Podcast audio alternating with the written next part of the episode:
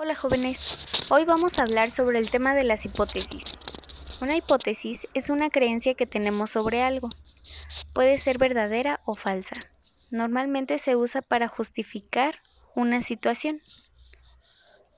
En el manual vienen los pasos para resolverlo. Los puedes leer en la página 38.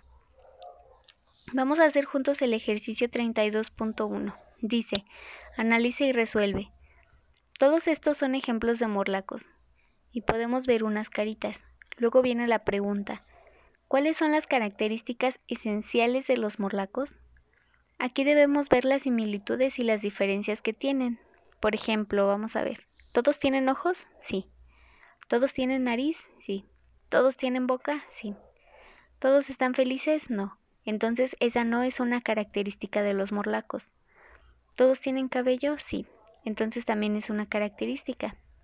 Muy bien, veamos el siguiente ejercicio, el 32.2.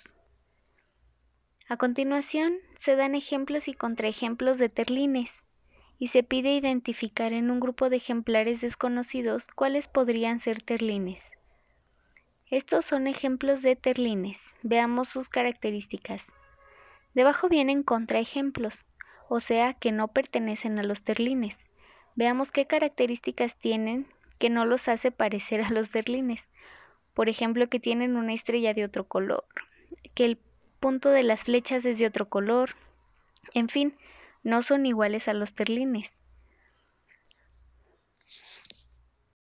Ahora te toca hacer la tabla que sigue.